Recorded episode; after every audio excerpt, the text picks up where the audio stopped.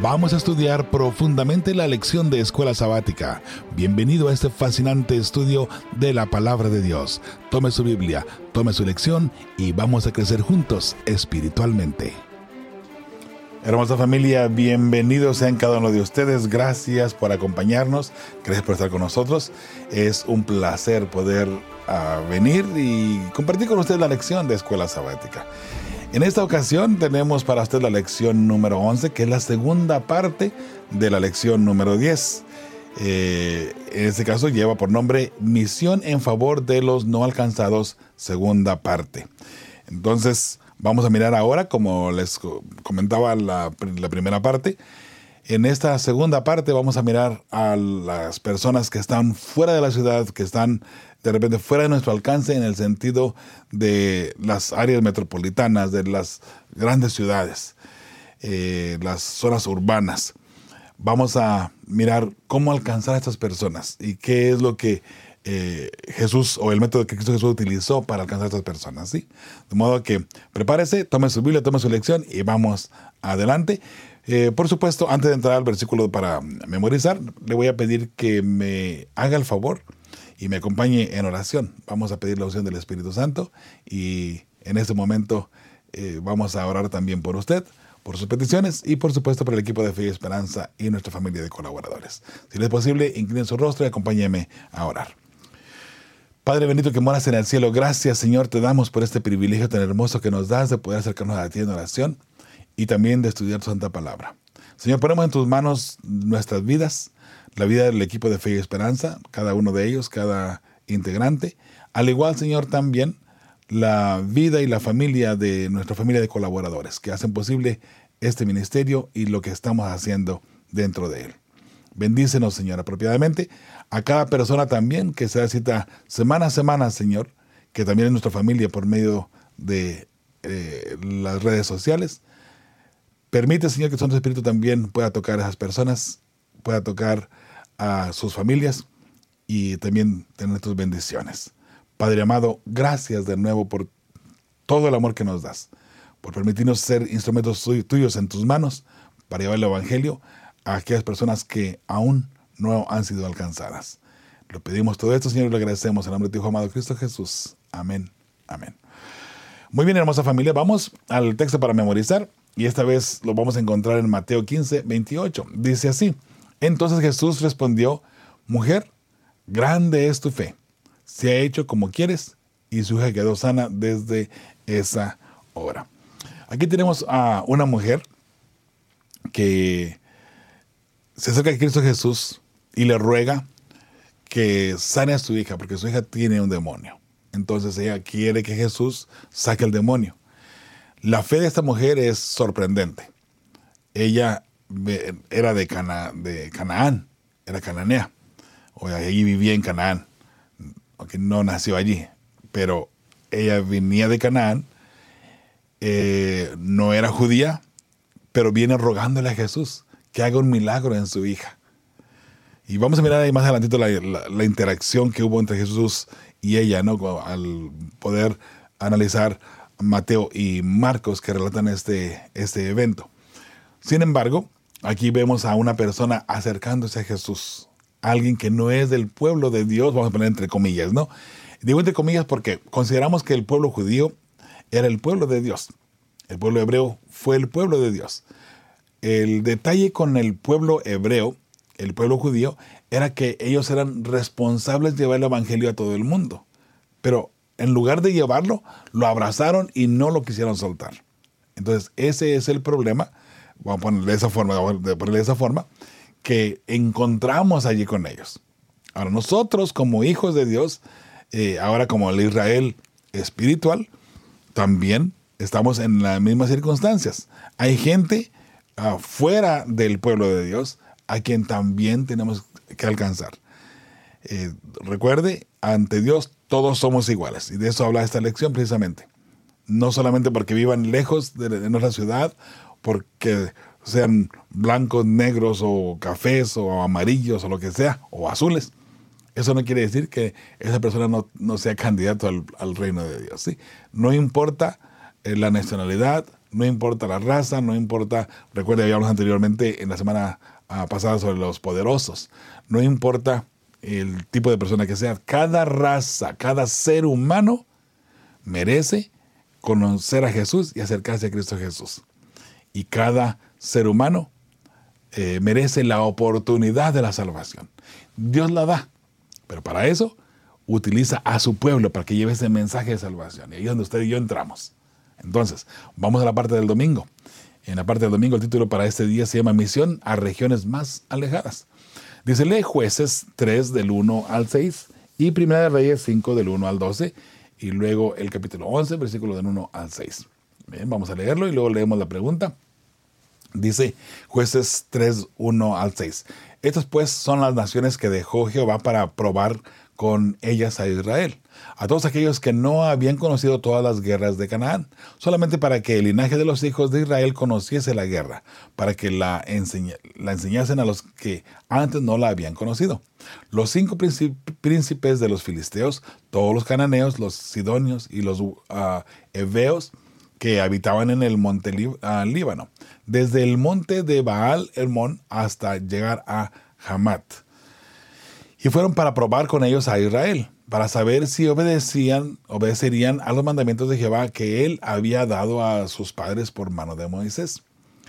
Ah, aquí estamos mirando que Dios reservó, permitió que estas naciones estuvieran alrededor de, de Israel para probar a su pueblo. Ese es el propósito de Dios con estas estas naciones ahí alrededor de Israel. ¿sí? El versículo 5. Así los hijos de Israel habitaban entre los cananeos, eteos, amorreos, fereceos, uh, heveos y jebuseos. Y aquí ve el número 6. Y tomaron de sus hijas por mujeres y dieron sus hijas a los hijos de ellos y sirvieron a sus dioses. Otra vez, la prueba que Dios pone ante el pueblo suyo no la pasó al Israel apartarse de adorar a Jehová, adorar a los dioses de estas naciones paganas en este caso. Recuerde dónde viene el principio de la obediencia a Jehová, o sea, los, orígenes, humanamente hablando, obviamente. Estamos hablando desde el eh, huerto del Edén, con Adán y Eva. Ah, Dios les dijo, de este árbol no coman. Pueden comer de todos menos de este árbol. Este árbol es mío. Yo me lo reservo. El día que de él coman van a morir. Ciertamente. Obviamente sabemos que Adán y Eva desobedecieron, por eso ustedes estamos hoy sufriendo todavía esas consecuencias, ¿no? Bueno, Dios reservó estas naciones alrededor de Jerusalén para ver si Jerusalén iba a ser fiel o no. Y vemos aquí que desde un principio ya ahí fracasaron en el versículo 6, ¿sí? Ahora leemos en 1 Reyes 5, del 1 al 12.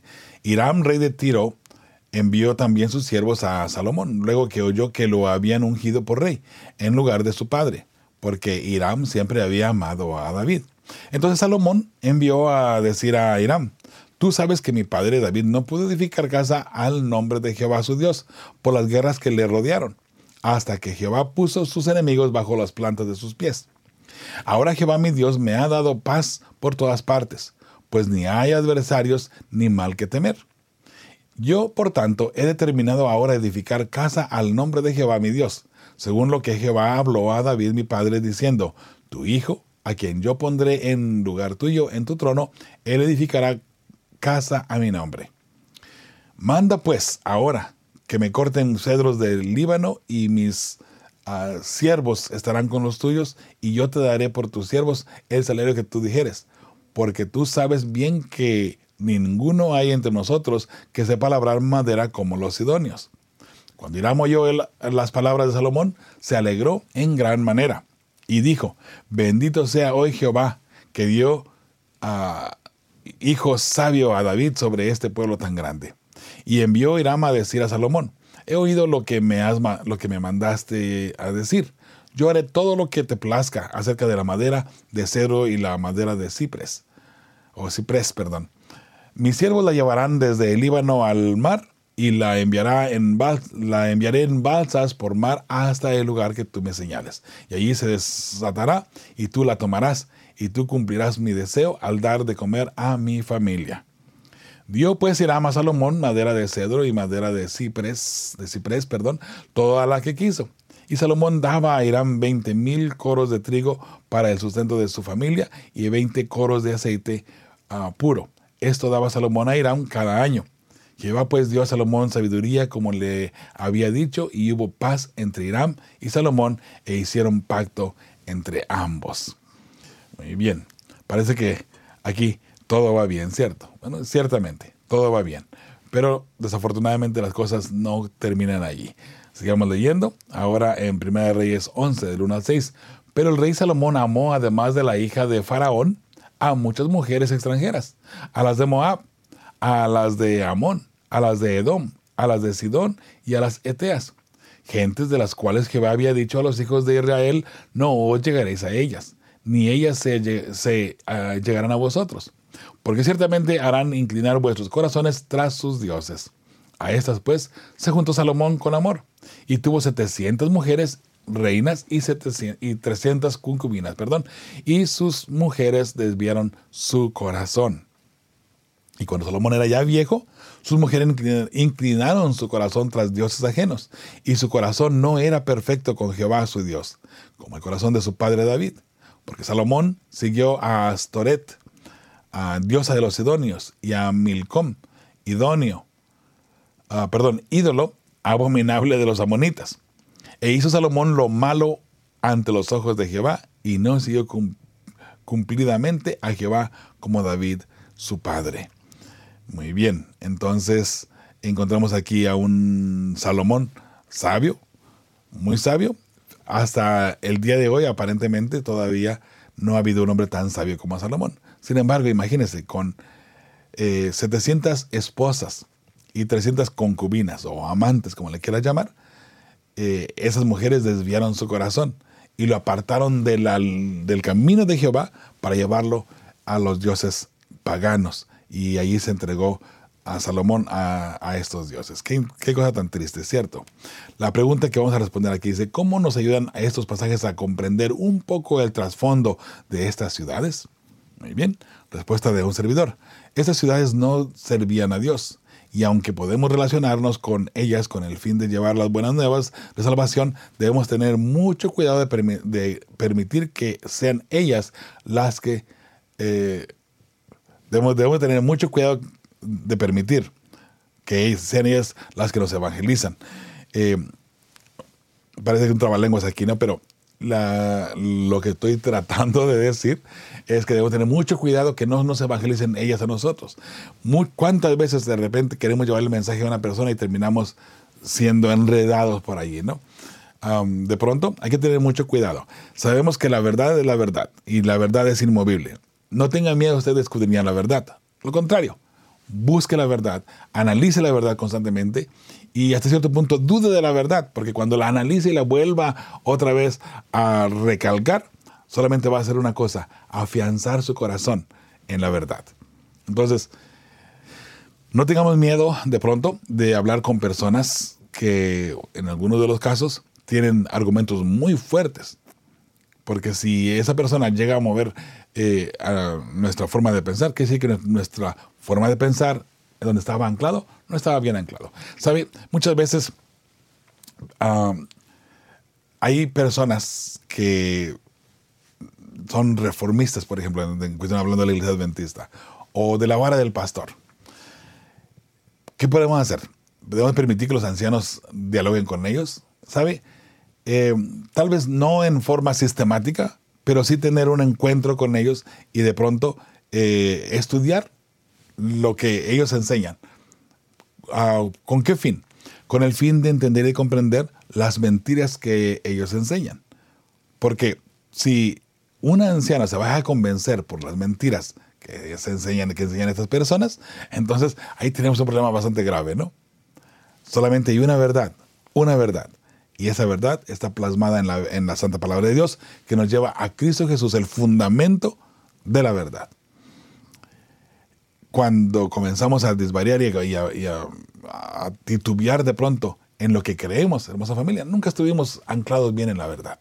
Ese es el problema que tenemos. Entonces, ¿vamos a tener miedo por eso? No, lo contrario, eh, bella familia, estudiemos profundamente las profecías, la doctrina, la sana doctrina. Estudiemos bien fuertemente la doctrina y necesitamos anclarnos bien en la doctrina. Déjeme le digo por qué.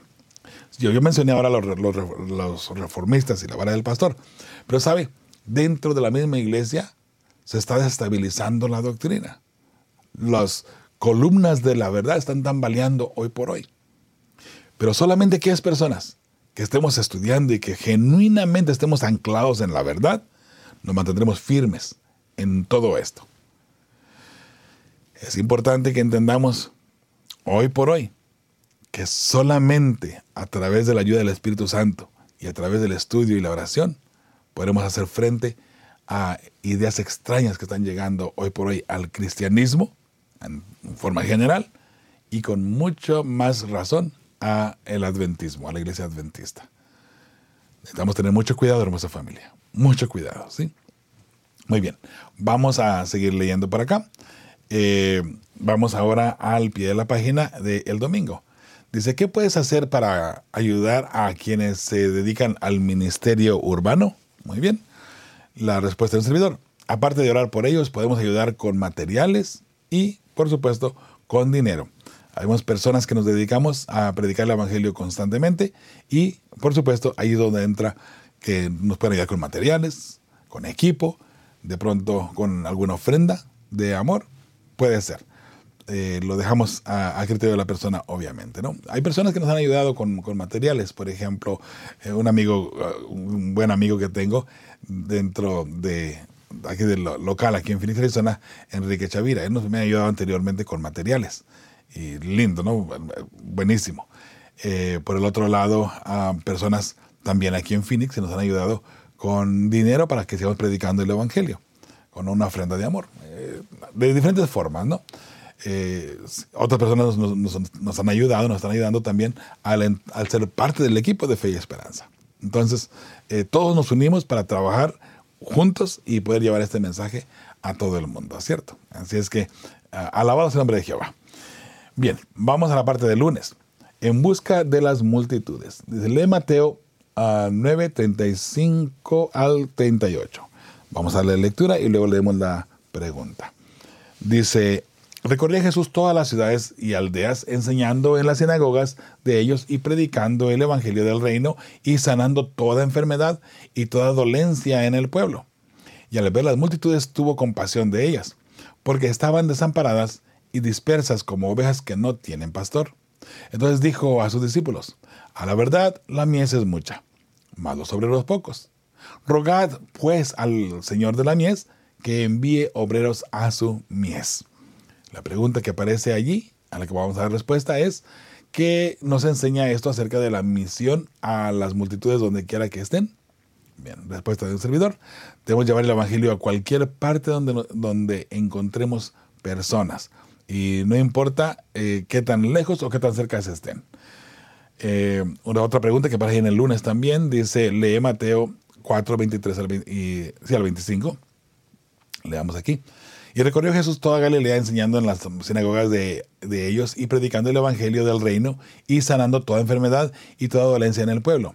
Y se difundió su fama por toda Siria y le trajeron todos los que tenían dolencias, los afligidos por diversas enfermedades y tormentos, los endemoniados, lunáticos y paralíticos, y los sanó.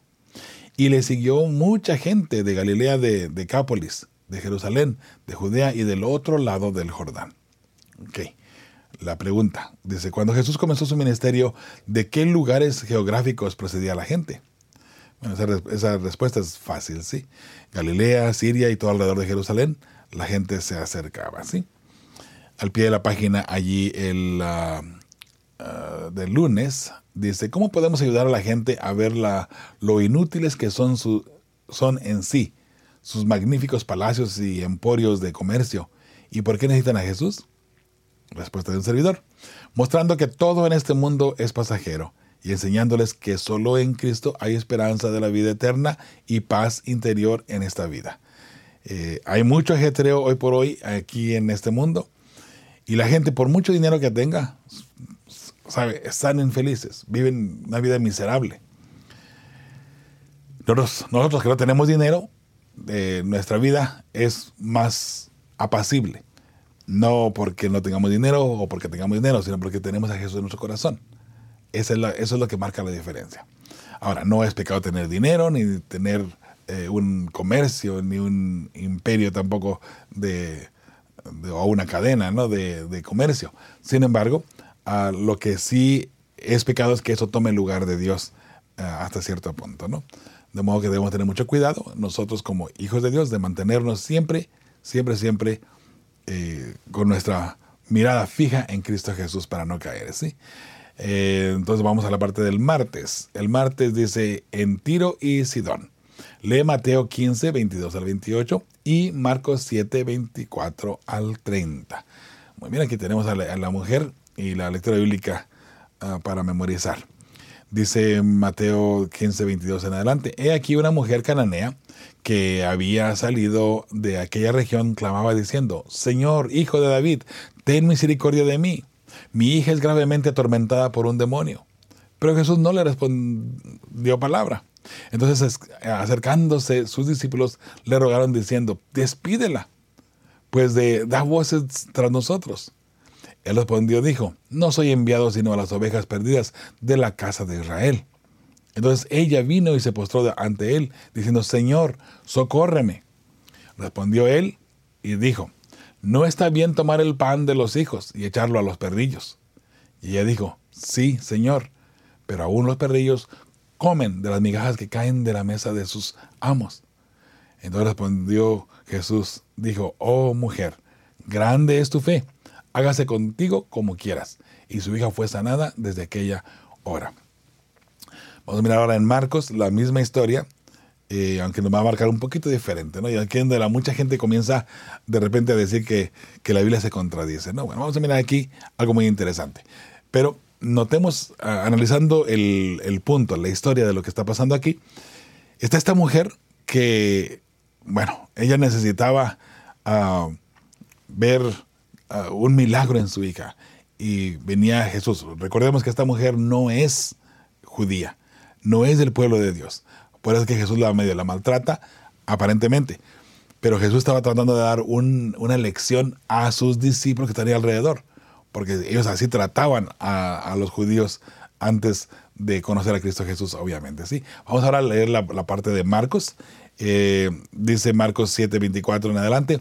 Levantándose de allí se fue a la región de Tiro y de Sidón. Entró en una casa y no quería que nadie lo supiera, pero no pudo pero, no pudo esconderse. Una mujer cuya hija tenía un espíritu impuro, luego que oyó de él, vino y se postró a sus pies.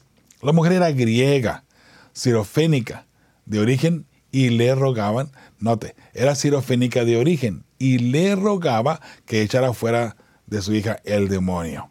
Okay. Lo demás ya es, para, es, la, misma historia. ¿no? Aquí en el versículo 26 dice, la mujer era griega, sirofénica, o sea, ella, ella era de Siria. ¿okay? Aquí es donde encontramos de repente la discrepancia. Bueno, por fin, ¿era de Cananea era de Siria? No, ¿sabe? Lo que pasa es que ella había nacido en Siria, pero ahora estaba en Cananea. ahora cuando viene, viene a, Jesús, ella viene de Canaán. Era, se, sentía de, o sea, venía de esa parte de la, de la tierra, geográficamente hablando, ¿no? Ella venía de Canaán, pero en realidad su nacimiento era de Siria. La Biblia no se contradice, solamente hay que buscar eh, en sí los detalles apropiadamente. ¿sí? Ahora, lo demás, eh, vuelvo a repetir, la misma historia lo, se, repite. La pregunta que pasa es que ¿qué diferencias observas en la forma en que se describe a la mujer? Muy bien, Mateo menciona ah, dónde vivía esta mujer, que era Canaán, y Marcos la menciona donde ella nació en Siria. Muy sencillo, la, respuesta, hermosa familia, no, no hay nada o, mucho que buscar de ahí, ¿sí? Al pie de la página y el martes dice, lee Juan, o primera de Juan 2.2, ¿qué nos dice este texto acerca de, que todos somos iguales ante Dios? El texto dice así, y Él es la, propiciación de, eh, por nuestros pecados, y no solamente por los nuestros, sino también por los de todo el mundo. O sea, Dios, hablando de Cristo Jesús, él, él, es la propiciación, Él es el que intercede por nuestros pecados, Él es el que nos limpia del pecado. Y no solamente a nosotros, sino a toda la raza humana, ¿sí? Entonces la respuesta del servidor, Dios quiere salvar a todo ser humano en este mundo, pero deja que la decisión la tomemos nosotros mismos. Miércoles, despídela. lo que acabamos de, leer anteriormente. ¿no? Pareciera como que el título aquí está cambiado. Como que ese título debería haber sido en la parte del martes al revés. Pero bueno, dice lee Hechos 10 del 9 al 16, luego el 28, 34 y 35. Muy bien, vamos a leer la cita bíblica. Al día siguiente, mientras ellos iban por el camino y se acercaban a la ciudad, Pedro subió a la azotea para orar cerca de la hora sexta y tuvo gran hambre y quiso comer, pero mientras le preparaban algo, le sobrevino un éxtasis, un tipo de visión. Dice, y vio el cielo abierto y que descendía algo semejante a un gran lienzo, que atado de las cuatro puntas era bajado a la tierra en el cual había de todos los cuadrúperos terrestres y reptiles y aves del cielo. Y le vino una voz, levántate Pedro, mata y come. Entonces Pedro dijo, Señor, no, porque nunca cosa, porque nunca, porque ninguna cosa común eh, o inmunda he comido jamás. Volvió la voz a él la segunda vez, lo que Dios limpió, no lo llames tú común. Esto se hizo tres veces y aquel lienzo volvió a ser recogido en el cielo. 28 eh, dice, y les dijo, vosotros sabéis cuán abominable es para un varón judío juntarse o acercarse a un extranjero. Pero a mí me, ha mostrado Dios que a ningún hombre llame común o inmundo.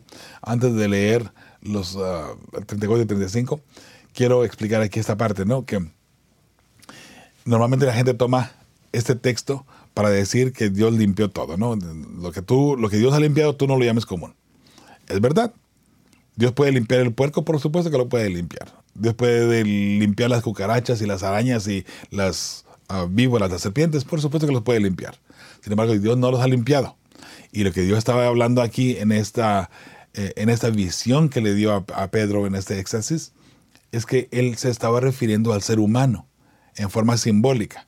¿Por qué? Porque el, judío miraba abominable que un judío se juntara con un gentil, con una persona que no fuera judía.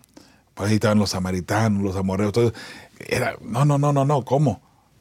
No debemos de, juntarnos con ellos, no debemos eh, ni siquiera compartir con ellos. Era abominable, era, era algo que no debería pasar y punto. Bueno, Dios le da a Pedro esta ilustración en éxtasis, en esta visión, para que Pedro entienda. Y ahora aquí en el versículo 28, él lo está, está, aclarando el punto. Está, él está aclarando en realidad la misma visión uh, o el éxtasis que él, tuvo allí en la azotea. ¿sí? Leo de nuevo el 28 y se les dijo, vosotros sabéis cuán abominable es para un varón judío juntarse o acercarse a un extranjero. Pero a mí me ha mostrado Dios que a ningún hombre llame común o inmundo. Y luego el 34 dice, entonces Pedro, uh, abriendo la boca, dijo, en verdad comprendo que Dios no hace acepción de personas, sino que en toda nación se agrada del que le teme y hace justicia. Porque estamos hablando aquí de, el centurión, soldado, un soldado romano, que sin duda alguna él eh, era una persona que amaba a Dios.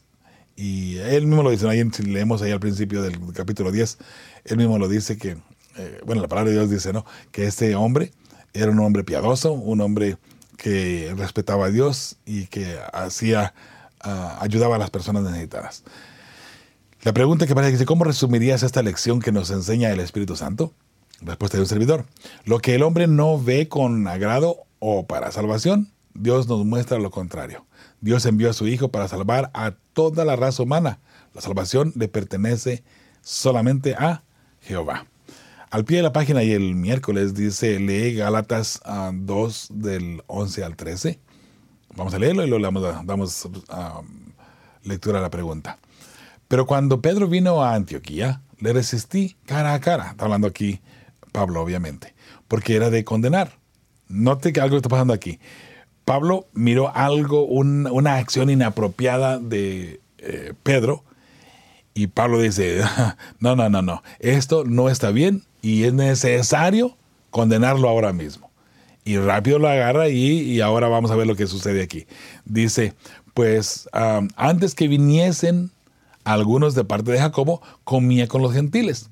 Pero después que vinieron se retraía y se apartaba, porque tenía miedo de los de la circuncisión. Tenía miedo, tenía miedo de ser ah, criticado ¿Tenían miedo de que lo maltrataran en este caso o que lo miraran feo, no? Que lo miraran mal. Bueno, ahora él dice, no, solamente voy a, a, comer con los judíos. Si iban los judíos y ahora ya se junta con los gentiles. Por eso Pablo se molestó. Dice, le tuve que llamar la atención. Ahora dice el versículo 13, y en su simulación participaban también los otros judíos. De tal manera que aún Bernabé fue también arrastrado por la hipocresía de ellos. Note que Pablo aquí dice, qué hipócritas. Si no están los judíos, se juntan con los gentiles. Pero llegan los judíos y ya no quieren saber nada de los gentiles. Oh, no, no, no. Que yo con los gentiles, no, no, no, si yo soy santo, yo, yo soy, yo soy buena persona, yo no me, no me ando mezclando con ellos. Bueno, hipócrita le dice eh, el apóstol Pablo, ¿no? La pregunta que aparece aquí dice, ¿qué debería enseñarnos esto sobre lo difícil que puede ser sorprendernos de los prejuicios que nos han inculcado desde la infancia? Muy interesante. La respuesta de un servidora dice, es difícil abandonar lo que se ha inculcado en nuestros corazones toda la vida y nuestra mal forma de, de proceder puede influenciar a las personas que están con nosotros, como sucedió aquí con Bernabé y los otros judíos, ¿cierto? Pedro, como líder, bueno, si no están nosotros, nos juntamos con los gentiles, pero cuando están aquí los otros, no nos juntamos con los gentiles, es que vamos junto con Pedro, ¿no? Vamos, vamos con Pedro, no hay problema. No, está mal. Recuerde, aquí es donde viene, hermosa familia, la lección para nosotros en nuestras iglesias cómo te portas tú en la iglesia, que haga que las personas sigan tu mal comportamiento. De repente, usas joyas. Bueno, alguien va a usar joyas. Porque te, te miro a ti. Especialmente si somos líderes, hermosa familia. Hablando sobre eso, ahora, que estaba allá en Washington con los pastores, ¿cómo usted le puede decir a la persona que se va a bautizar ahora recién, que está a punto de bautizarse, que es eh, un miembro, un prospecto nuevo, un nuevo miembro, que se quite las joyas. Cuando la persona ya ha visitado la iglesia por varios, varios ah, sábados, tal vez varias semanas, tal vez algunos meses, y mira que la directora de escuela sabática que está dirigiendo enfrente, eh, comúnmente trae joyas. ¿Cómo usted le decir a esta persona? Ah, perdón, no se usan las joyas acá. Familia, tengamos ese, ese respeto, ese respeto importante ante lo que está correcto y lo que no está correcto. Por eso, nuestro testimonio vale mucho para salvación o para muerte eterna. Pregúntate, tu testimonio, ¿a dónde está llevando a la gente que te rodea, la gente que te conoce. ¿A dónde lo lleva? ¿Lo lleva al cielo o lo lleva al infierno? Piénsalo, es, serio el asunto. ¿sí? Entonces, vamos ahora a, a la parte del jueves. Fe en la tierra, una pregunta, ¿sí? Dice, lee Mateo 8, 10 y 13. Bueno, voy a leer aquí las citas y luego leemos la, la, la pregunta, ¿sí? Dice Mateo 8:10. Al oírlo Jesús se maravilló y dijo a los que le seguían, de cierto digo que ni aún en Israel he hallado tanta fe. ¿De qué está hablando? El 13 nos dice, entonces Jesús dijo al centurión, ve, y como creíste, te sea hecho, y su criado fue sanado en aquella misma hora. El centurión quería que Jesús fuera a sanar a su, criado porque amaba a su criado. Jesús dijo, bueno, voy, vamos a tu casa. Dice, no, no, no, no soy digno de que vayas a mi casa, de que entres a mi casa. Pero con que tú digas la palabra nada más, y se hace. Entonces Jesús dijo, wow, ni siquiera en Israel había mirado tanta fe como tiene este hombre.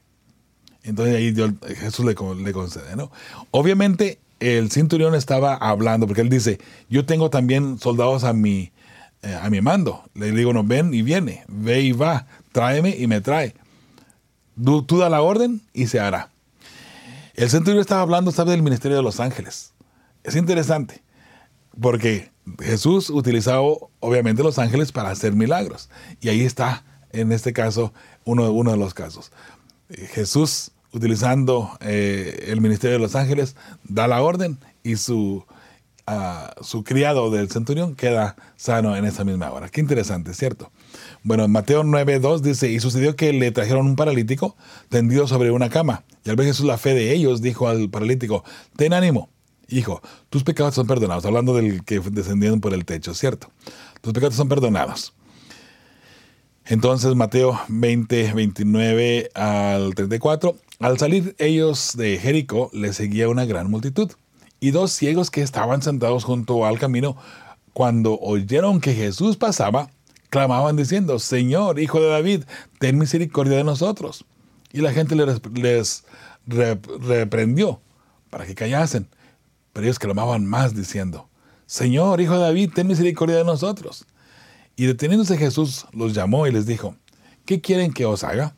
Ellos le dijeron, Señor, que sean abiertos nuestros ojos. Entonces Jesús Compadecido, les tocó los ojos y enseguida recibieron la vista y le siguieron. Eh, interesante. Marcos 2.5 dice, al ver Jesús la fe de ellos, dijo al paralítico, Hijo, tus pecados te son perdonados.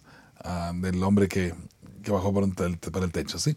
Marcos 10.46 dice, entonces vieron a, vinieron a Jericó, y al salir de Jericó, él y sus discípulos y una gran multitud, Bartimeo, el ciego, hijo de Timoteo, estaba sentado junto al camino mendigando. Y oyendo que era Jesús Nazareno, comenzó a dar voces y a decir, Jesús, hijo de David, ten misericordia de mí. Y muchos le reprendían para que callase. Pero él clamaba mucho más, Hijo de David, ten misericordia de mí. Entonces Jesús, deteniéndose, mandó llamarle y llamaron al ciego, diciendo, ten confianza, Ah, te llama. Él entonces arrojando su capa, se levantó y vino a Jesús. Y respondiendo Jesús, le dijo, ¿qué quieres que te haga? Y el, el ciego le dijo, Maestro, que recobre la vista. Y Jesús le dijo, vete, tu fe te ha salvado. Y enseguida recobró la vista y seguía a Jesús en el camino. Qué hermosa uh, historia. En Lucas 18, 35 al 42, ah, dice, aconteció que acercándose Jesús a Jericó, un ciego estaba sentado en la misma historia aquí de Bartimeo, ¿sí? entonces, la, la, pregunta que aparece aquí, en estos pasajes, ¿a quiénes describe Jesús como gente de fe? Entonces la respuesta del servidor, a los enfermos y a personas cercanas que, que piden por ellos. Eso es muy interesante. Por eso es importante que tengamos nosotros siempre, bella familia, siempre, siempre eh, presente a las personas que, piden oración y que están en necesidad. ¿sí? El jueves tenemos aquí dos, desafíos. Dice el primero, abre tu corazón en oración pidiendo una mayor porción de fe con la cual compartir tu amor por ellos que están cerca y lejos. El desafío avanzado. ¿Cómo llegaste a conocer a Jesús y el precioso mensaje de los tres ángeles? Enumera tres bendiciones espirituales que hayas experimentado de Jesús en tu vida, en tu vida personal. Prepárate para compartir estos conceptos ah, con tu clase eh, de escuela sabática. Muy bien, hermosa familia. Eh, hay tres preguntas, si no mal recuerdo, aquí en la parte del viernes, que lo vamos a leer aquí rapidito. ¿Qué necesidades inmediatas en la zona donde vives podrían darles a tu iglesia y a ti la oportunidad de alcanzar a, las almas que no conocen las verdades que nosotros conocemos? Respuesta de un servidor. La necesidad de paz por el crimen y peligro que existe, no, que existe. Nosotros podemos llevarles la esperanza y paz que solo Cristo puede dar. Así es. Eh, pregunta número dos. Observa las palabras de Elena de White respecto de los que profesan otras religiones.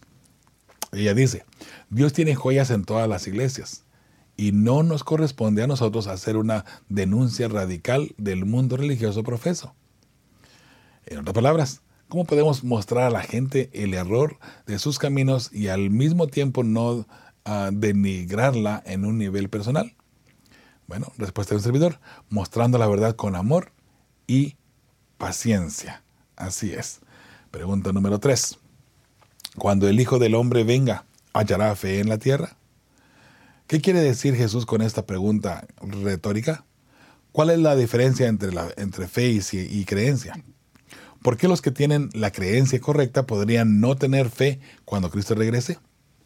Muy bien, aquí yo puse la diferencia entre fe y creencia. Para eh, mi criterio, fe se traduce a conversión. ¿okay? Estamos convertidos, esa es la fe. Creencia se identifica como convicción, estamos convencidos. Hay mucha gente convencida, por ejemplo, que la iglesia adventista eh, practica la verdad, que la iglesia adventista es el remanente del tiempo del fin y que somos el pueblo de Dios. Convencidos estamos, pero no estamos convertidos. Y ahí es donde falla nuestra fe. Por eso debemos tener mucho cuidado, hermosa familia, cómo vemos las cosas y también cómo las presentamos a las demás personas.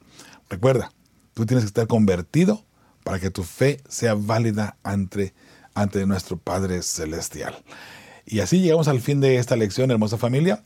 Eh, recuerde que estamos ahí orando por ustedes eh, los... Ah, ah, de lunes a viernes en realidad, de 7 de la mañana a 8 de la mañana, una hora, estamos orando por cada uno de ustedes que mandan sus peticiones de oración a través de Facebook, a través de YouTube y también a través de WhatsApp o por el correo electrónico también, que es info arroba